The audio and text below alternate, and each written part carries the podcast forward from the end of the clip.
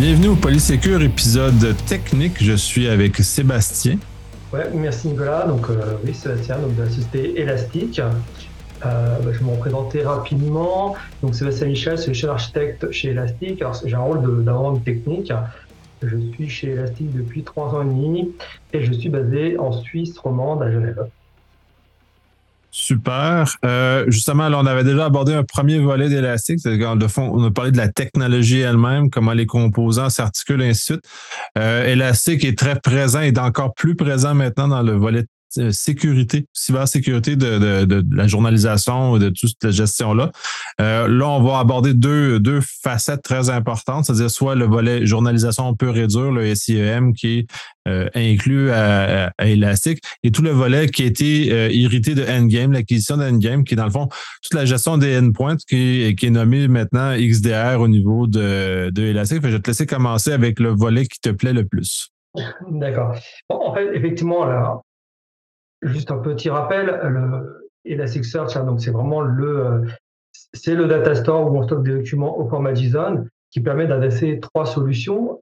Le search, c'est vraiment le, par, ce par quoi on a commencé. L'observabilité, hein, qui sont la combinaison des logs, des métriques, de l'APM et de la métrologie. Et enfin, la sécurité, où on a vraiment deux pans bien distincts mais qui, fusionnent hein, sous le nom de XDR. Le SIEM d'un côté, euh, donc l'évolution de, de log management, et la partie endpoint. Alors effectivement, euh, initialement, Elastic était très très utilisé sur la partie log. Euh, c'est facile d'ingérer les données, facile de, les retrouver dans des temps de réponse euh, assez courts, et cela quel que soit le volume de données.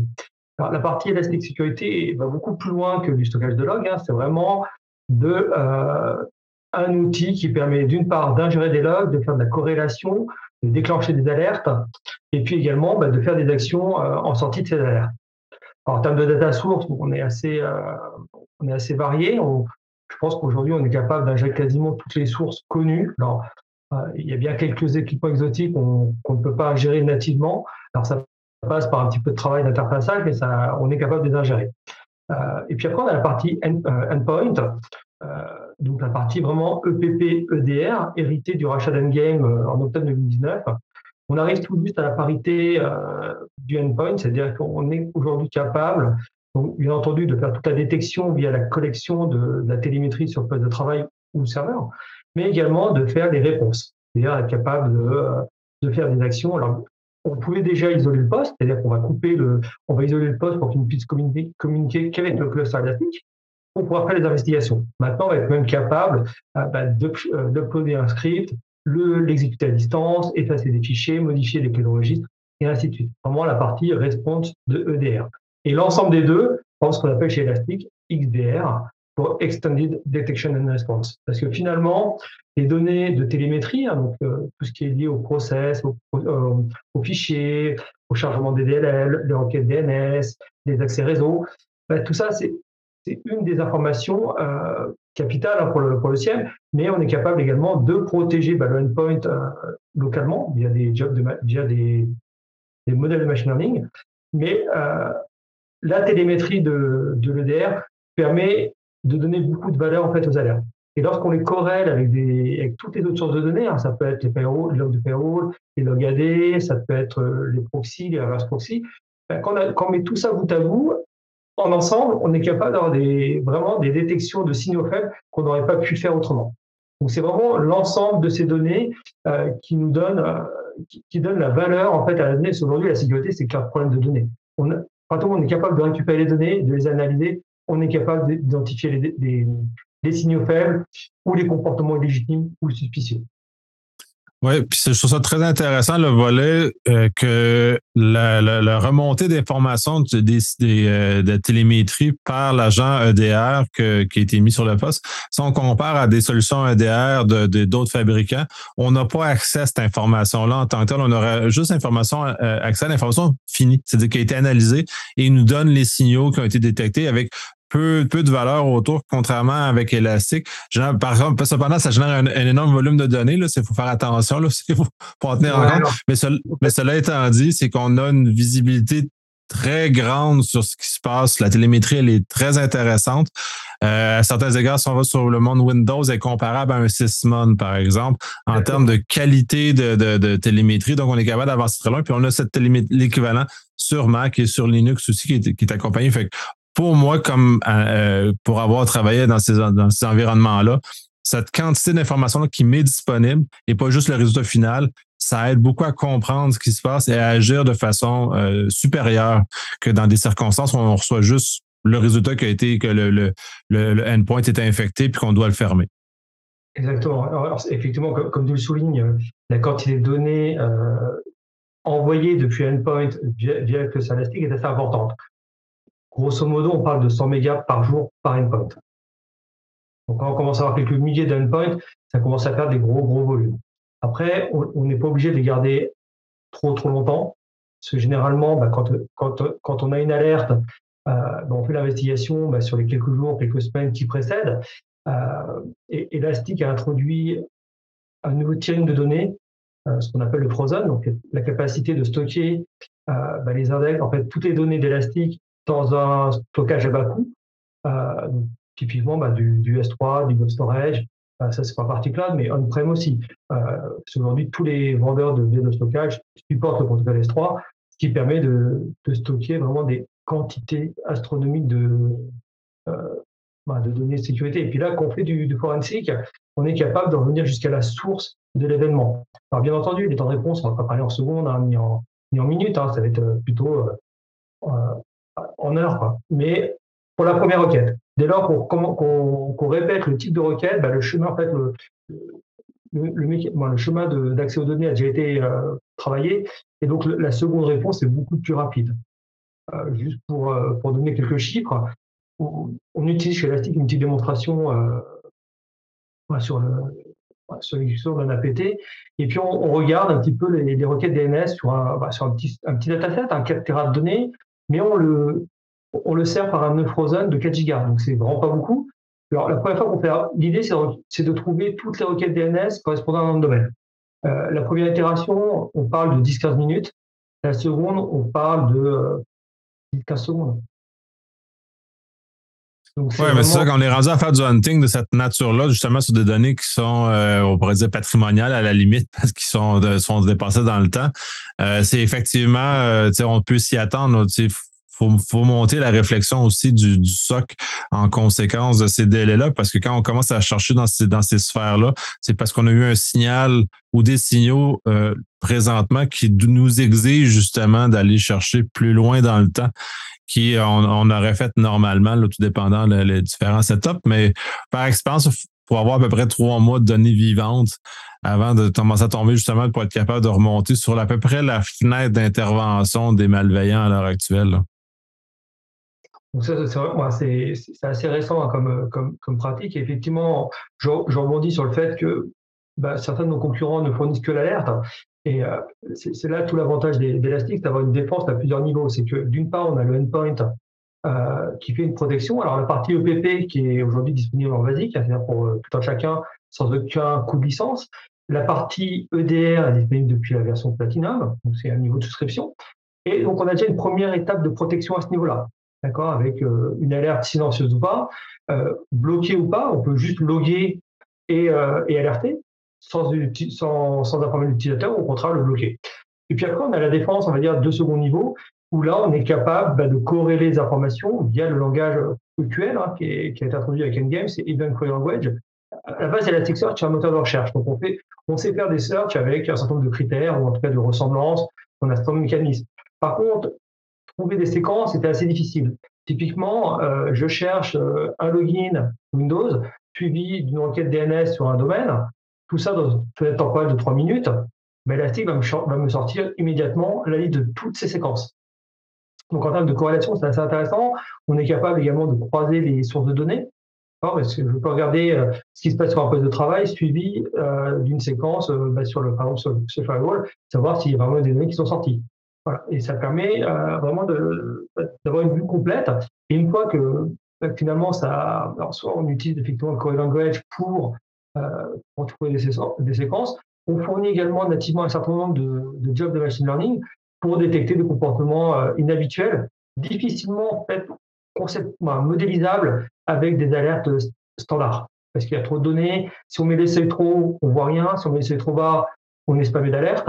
Et donc, une fois qu'une alerte est déclenchée, on peut ensuite l'envoyer, alors soit dans du Slack, dans du Teams, dans ce qu'on veut, mais également via, des, vers des sorts, IBM Resilient ou SecOps de service Et évidemment, on supporte le webbook, hein, Elastic étant une solution API driven.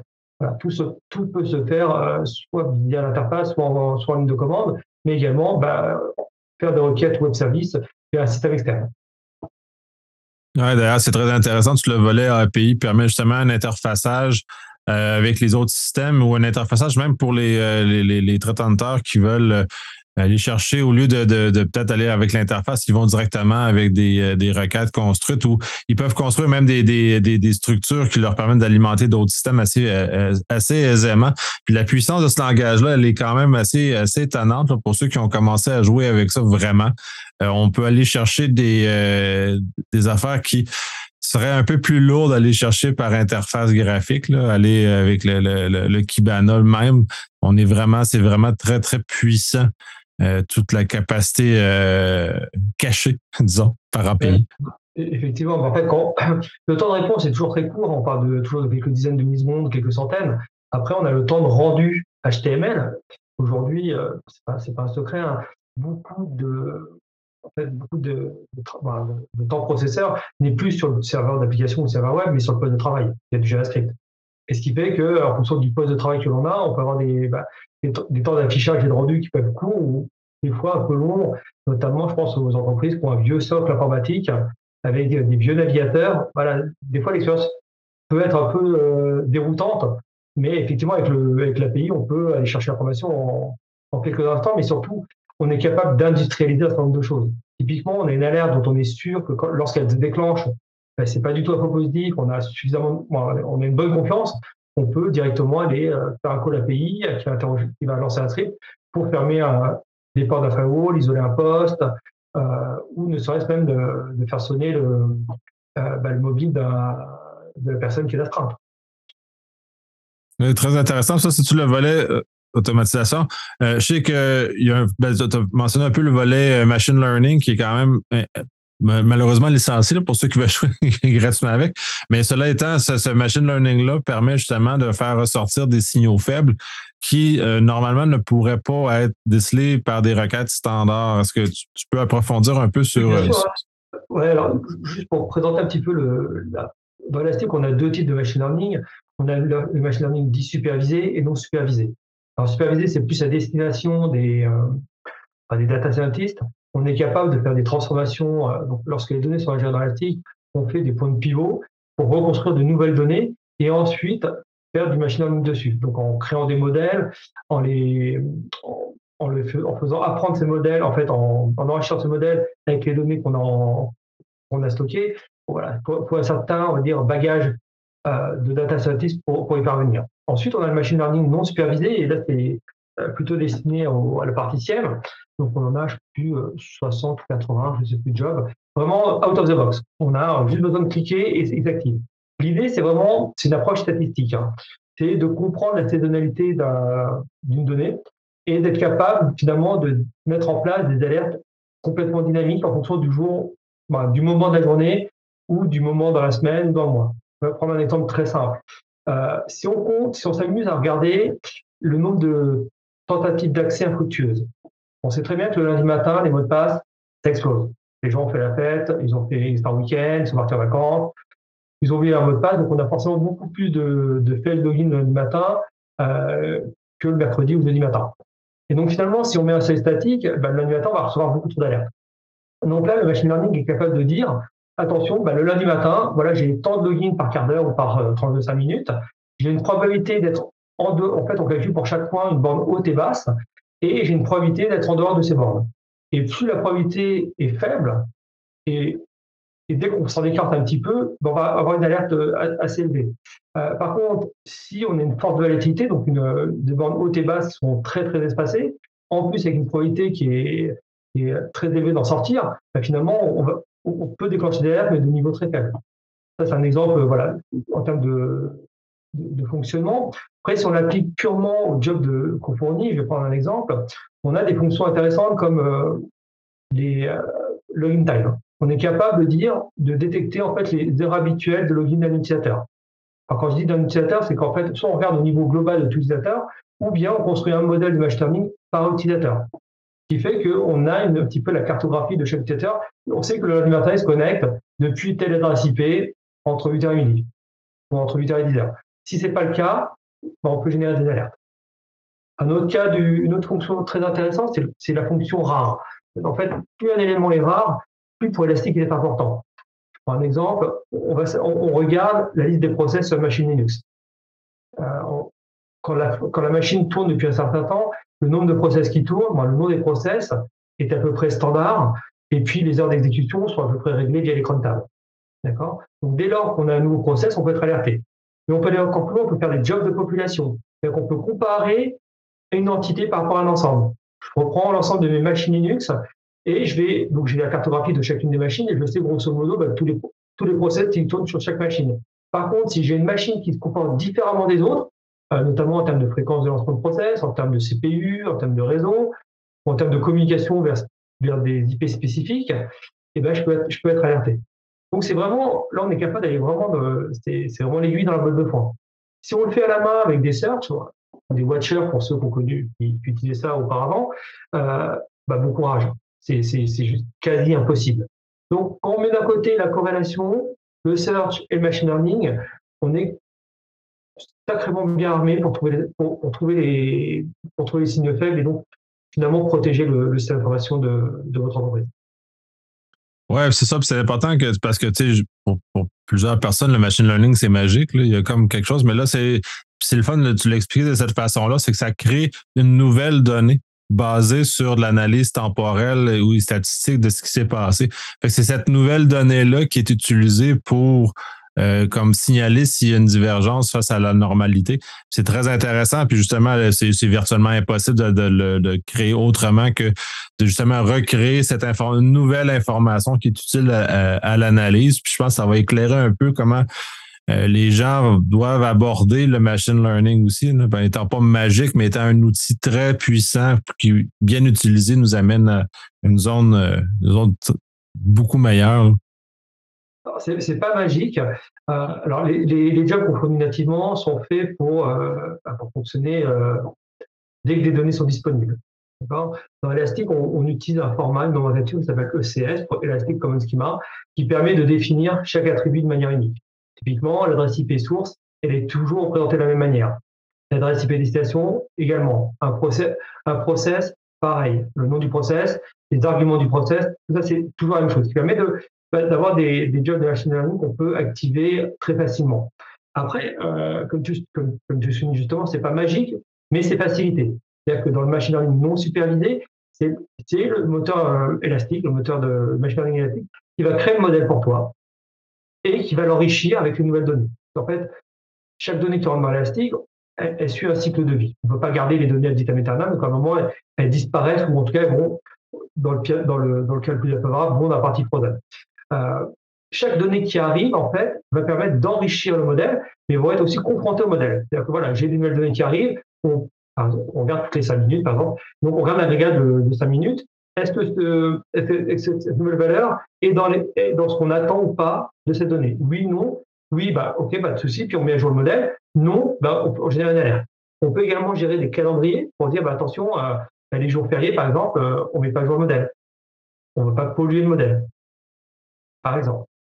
Et puis, euh, on peut utiliser pour plein d'autres choses. Euh, alors, un petit peu en dehors de la sécurité, si je prends par exemple la bande passante, euh, le point de sortie de concentration d'une société, bah, on a des informations qui sont assez précises, on a énormément de données, on est capable de faire du forecasting. Alors, bien sûr, si on a trois mois d'historique, j'aurais du mal à faire une, prévision à plus, à plus d'une semaine.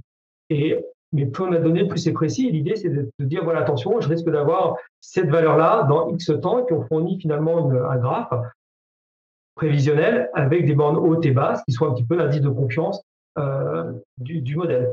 Et puis, ce qui est également intéressant, c'est que toutes les données qui sont stockées dans Elastic le sont dans des index. Et les modèles de machine learning sont stockés dans des index, mais les anomalies également. qui fait qu'on peut ensuite faire des, des searches ou du traitement directement sur ces mêmes euh, alertes de machine learning. Et puis, si on, va encore plus loin, on peut aussi avoir un index d'annotation en disant, voilà, euh, à tel jour, telle heure, on a fait une mise en prod. Donc, c'est de telle version à telle version avec un nombre de contexte. Et on est capable de même, d'avoir sur le même endroit, en fait, les alertes de sécurité avec les mises en prod. Donc, une vue plus opérationnelle, plus ops que sécurité. Oui, je trouve ça très intéressant parce que, un, on revient toujours à la disponibilité de l'information, contrairement à d'autres solutions où euh, ces informations-là sont non accessibles parce qu'on a ce qu'on pourrait appeler des tables systèmes qui sont inaccessibles ou qui ne donnent pas l'accès. Fait on a toujours la possibilité de réenrichir le, propre modèle tout le temps, puis toujours d'aller euh, jouer là-dedans, exception des tables de configuration. Là, ça, c'est préférable de ne pas y aller directement. Mais au-delà de ça, dans Elastic, on est capable de jouer avec, avec les propres données.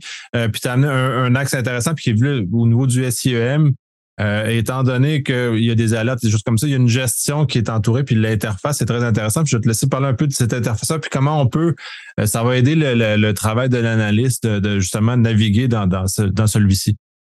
Donc en, fait, au niveau effectivement des, alertes, donc on a un dashboard qui, va présenter toutes les alertes qui ont été, euh, qui déclenchées. Avec, alors on peut ventiler soit par nom de la règle, soit voilà, on a on prenait un certain nombre de règles nativement avec Elastic. Aujourd'hui, on a 600. On peut créer ses propres règles si on le souhaite. Euh, et puis, on peut aussi les, euh, afficher sous forme de sévérité. On peut les afficher sous forme de mapping mitre. Voilà, on a un certain nombre d'informations. On peut aussi ajouter des, alertes externes, hein. donc ça peut être du suricata ou la partie endpoint.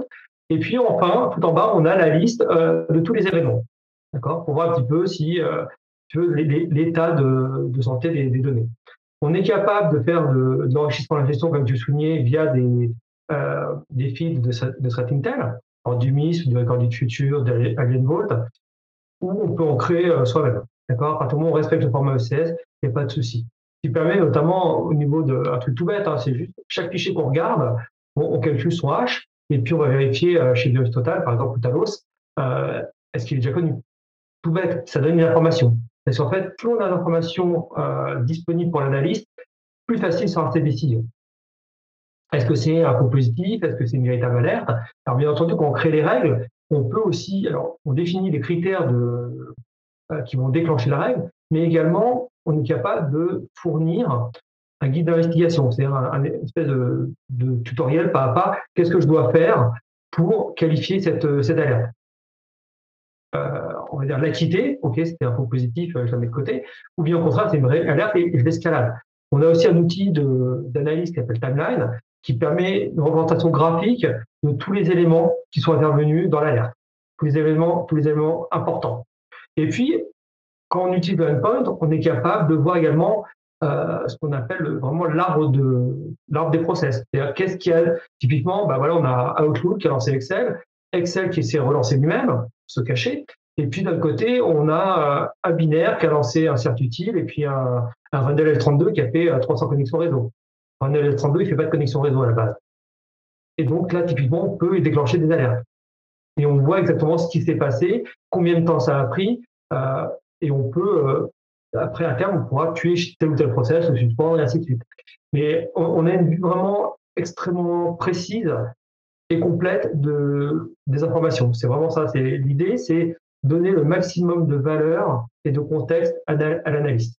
Aujourd'hui, bah, on, prend n'importe quelle entreprise qui a un SOC, les analystes sont débordés par les, par les alertes. Ça, ils ne savent pas par où commencer.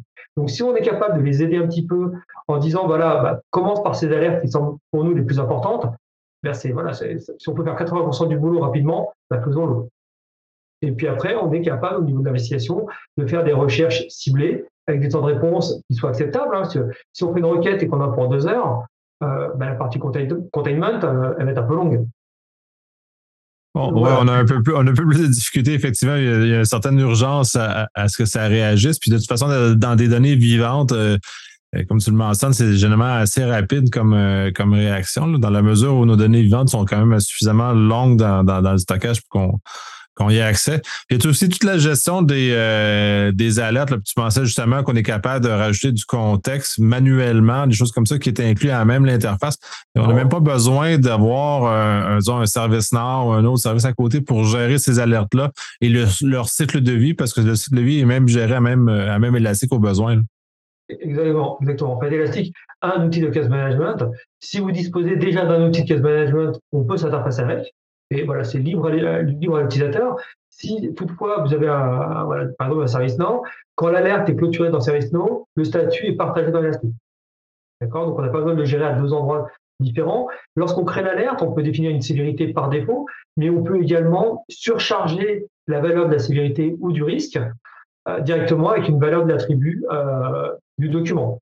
Typiquement, euh, si on, a déclenché une alerte parce qu'on a quelque chose d'anormal, qu'on a corrélé ça avec un scan de vulnérabilité qui était critique, parce que le CVE, il y a un CVE avec un score CVSS à 10, et ben automatiquement, bah, l'alerte, au lieu d'être en, mode médium, elle est en critical. Donc, ça permet un petit peu d'avoir une matrice de risque un peu plus, un peu plus avancée.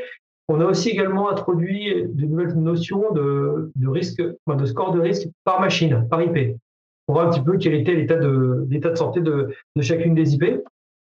Et puis, au fur et à mesure, on ajoute de, bah, nouvelles fonctionnalités. C'est, euh, Nicolas pourra le confirmer, mais le, train de release d'élastique est, assez véloce.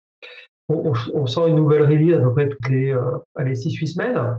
Et puis, on vient juste introduire euh, des notions intéressantes qu'on appelle le Session View alors sur la partie Linux, hein, qui s'appuie sur le protocole EVPF, euh, e qui permet de voir tout ce qui s'est passé au niveau du kernel et au niveau en fait, d'une session. Euh, Lorsqu'un fait, un process a lancé quelque chose, on voit tout ce qui se passe euh, directement sur la machine sans y être connecté. Et donc, ça permet de comprendre des alertes ou en tout cas des, des, des, des comportements euh, anormaux. Et puis, alors, je pense que ça échappe à personne, on, a comme élastique a une volonté d'aller dans le cloud, mais euh, les clients ne nous ont pas attendu. Hein. il y en a certains qui sont déjà dans le cloud, et on est en train de également de en fait, finalement de d'étendre ce, mécanisme de protection euh, de l'EPPEDR aux workloads qui sont directement dans le cloud. D'accord? Donc d'une part, une partie, euh, on va dire un petit peu policy compliance. Je check toutes les configs de base pour s'assurer que ben, je suis conforme à un certain nombre de CIS et que je ne prends pas trop de risques avec ma machine. Et puis après, il y a la partie vraiment détection euh, ben, des faiblesses, notamment en termes de, du comportement, toujours avec le machine learning, pour détecter les comportements malicieux. Donc là, on commence à avoir une vue complète euh, de la posture de sécurité, aussi bien on-prem que dans le cloud, avec une vue ben, synthétique. D'accord? On peut avoir un seul SIEM qui enroute tout, ou au contraire avoir plusieurs SIEM, et avec les fonctions euh, de CCS, donc Cross Cluster Search, et CCR, Cross Cluster Replication, de voir en fait euh, d'avoir une vue complètement unifiée. Typiquement, imaginons vous avez un, un euh, au Canada, puis un SIEM en Europe. Ce sont deux entités différentes au niveau juridique, donc elles n'ont pas le droit de partager des informations. Néanmoins, le, Global CISO, lui, il peut avoir une vue un petit peu, un petit peu high level sans forcément aller dans le détail. Et donc, on est capable bah, soit de faire une synchro des informations, ou au contraire, d'avoir une espèce de reverse proxy élastique qui va aller chercher l'information des deux parties pour créer des dashboards. Oui, c'est ben d'ailleurs les architectures types proposées, euh, suggérées par Elastic sont justement de faire des, des clusters distincts, justement pour séparer une certaine information, là, là de façon juridique, mais aussi par technologie ou par volume d'informations. Si on regarde, par exemple, comme toutes les le volet endpoint est très volumineux en termes de, de, de journaux, mais justement, le, lui dédier un cluster qui lui, euh, qui lui est propre. Mais la recherche intercluster, c'est, aussi, c'est euh, c'est magique, c'est merveilleux. Et, puis là, on vient d'ajouter une, nouvelle brique qui nous manquait, c'est euh, cross-cluster search hybride. Être capable d'agréger aussi bien des workloads, des, clusters élastiques dans le cloud avec des clusters on-prem. Wow, ça, ça va être pour bien, bien des, euh, bien des compagnie, ça va être très utile justement parce qu'un certain volume qui est préféré d'être conservé sur site pour plusieurs raisons, ou même les données ne veulent pas les envoyer en info nuagique. Là, on est là, on est vraiment dans un dans un contexte qui est, qui est de plus en plus idéal pour la réalité dans laquelle on vit. Exactement. Et ça permet d'avoir euh, typiquement pour les clients qui ont déjà des workloads dans le cloud, déployer un cluster élastique euh, ben, chez leur cloud provider, soit via le marketplace ou, euh, ou sur leur propre infrastructure IaaS, euh, ben, le cluster est au plus proche des données. D'accord? Et puis ça permet de réduire les coûts aussi, hein, parce que, euh, on le sait, dès qu'on sort des données d'un cloud, ça commence à coûter un petit peu cher. Et puis, dans le cloud, on produit beaucoup de données. Donc, si on commence à sortir 4, 5, 6 terras par, jour, euh, par mois, la facture elle risque d'être un peu salée. Donc là, l'idée, c'est de finalement de stocker les données dans le cluster Elastic dans le cloud, et puis de que les alertes, ou en tout cas qu'un certain nombre d'informations, mais limitées. Euh, mais on a une vue complète et globale des, bah, alertes et puis des, informations.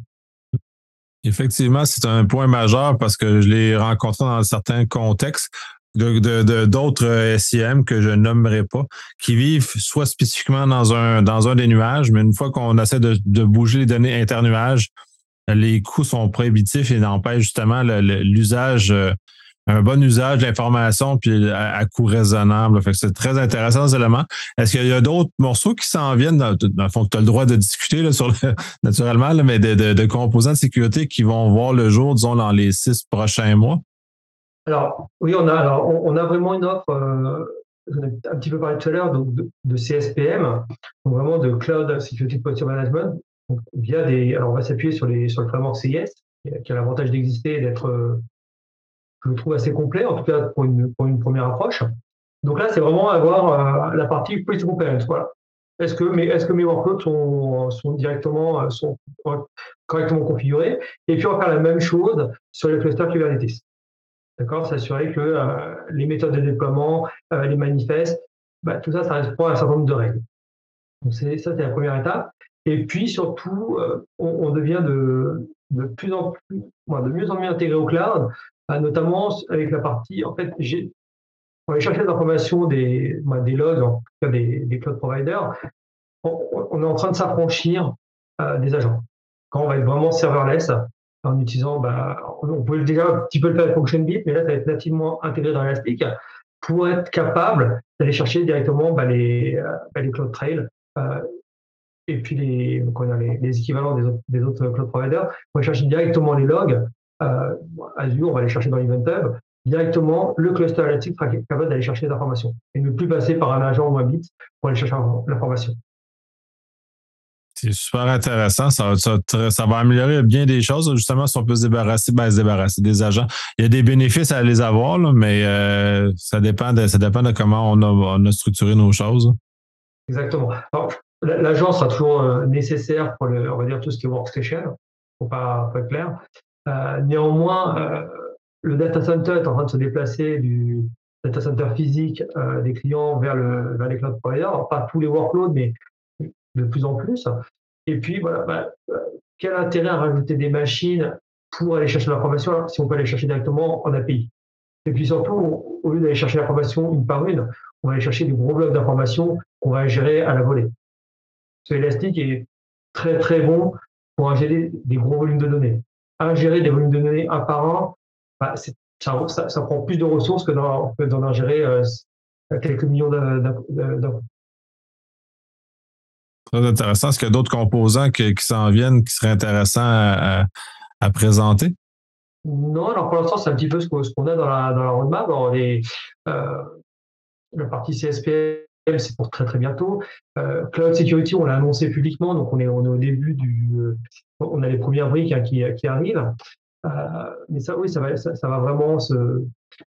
En fait, l'idée, c'est d'avoir une, offre vraiment hybride, une partie on-prem, la partie workstation, certains serveurs vont rester dans on-prem, et puis la partie cloud, où les clients vont, déporter leur, leur charge et d'avoir une vue vraiment, vraiment globale. On a pu faire en fait la partie CSPM et puis euh, la partie Session View, Session View euh, tout ça. En fait, il y, a deux sociétés qui nous ont rejoint l'an passé, hein, Build.io euh, et puis CMD.security, qui permettait d'avoir d'avoir cette vue assez fine grâce au protocole BPF. Hein. il, y a, il y a 18 mois, c'était pas dire un alien, mais c'était quelque chose qui était assez peu connu. Et là aujourd'hui, c'est euh, sur LinkedIn ou euh, c'est tous les jours. C'est vraiment un composant qui est, capable d'aller euh, d'une manière très fine d'aller chercher l'information au niveau des au niveau des, serveurs Unix Linux, ce qui n'était pas possible avant, c'était plus compliqué. Super intéressant. Moi, je trouve que ça fait un excellent tour d'horizon du volet sécurité. Est-ce qu'il y a d'autres choses que tu voudrais rajouter qu'on n'aurait pas assez couvert ou pas couvert du tout? Clairement, on, s'oriente euh, en, termes de, gestion de la donnée. On a toujours notre 3-4 euh, tiers de données, hein, le hot pour des temps de réponse très courts, warm pour euh, des plutôt du moyen terme. Le code des lois, c'est la même chose, donc il n'y a pas de réplica. Hein. Dans Elastic, chaque donnée qui rentre est dupliquée qui fait que s'il y a un nœud qui tombe, euh, la donnée est toujours disponible. Et puis enfin, en, bout de chaîne, on arrive sur le frozen. Donc là, l'idée, en fait, c'est vraiment d'arriver sur celle de, de, découpler le storage du compute. Le compute, c'est vraiment ce qui va permettre d'ingérer la donnée, hein, de créer les, les, index inversés, de normaliser la donnée. Donc ça, c'est très, très intensif au niveau CPU. On a la partie ensuite storage qui est très intensif au niveau IOPS. Donc l'idée, c'est d'arriver un petit peu à découpler les, deux fonctions euh, pour être capable finalement de traiter des gros volumes de données et de rendre compte toujours assez bon par rapport, très bon, et puis en, en, phase avec les attentes. D'accord? On peut pas, euh, on peut avoir euh, 10 pétas de données avec une réponse à, 10 millisecondes. Par contre, le cluster va être colossal. Et ça, c'est pas propre à Elastic, c'est quelle que soit la techno. Donc là, l'idée, c'est d'arriver à bien trouver le, à bon équilibre entre les différentes phases en fonction des, besoins. En sécurité, généralement, on met euh, quelques semaines, entre une à, une à trois semaines de données hautes pour faire de l'investigation à chaud. Ensuite, on bascule quelques mois en warm, parce que c'est, on peut avoir encore des, investigations sur plusieurs mois, mais euh, généralement, au bout de trois mois, on bascule tout en frozen parce qu'on n'a pas besoin le, d'avoir des temps de réponse extrêmement bons. C'est souvent des, on va, calculer des KPI ou faire des, euh, des recherches assez ponctuelles si vraiment on avait besoin d'avoir des données importantes, des, données anciennes euh, sur lesquelles on veut, on travailler, rien n'empêche de les basculer du frozen en hot ou en warm le temps de l'investigation. C'est possible. Un call API, on attend et puis c'est et c'est plié. Très intéressant. Autre, chose? Non, je pense qu'on a, on a une bonne, euh, bonne couverture, en tout cas, une, j'espère que ça a suscité de l'intérêt chez, chez les auditeurs euh, de, de, de, voir ce que fait la Security merci beaucoup. Merci de ton partage. Merci pour ton temps. Merci à toi également.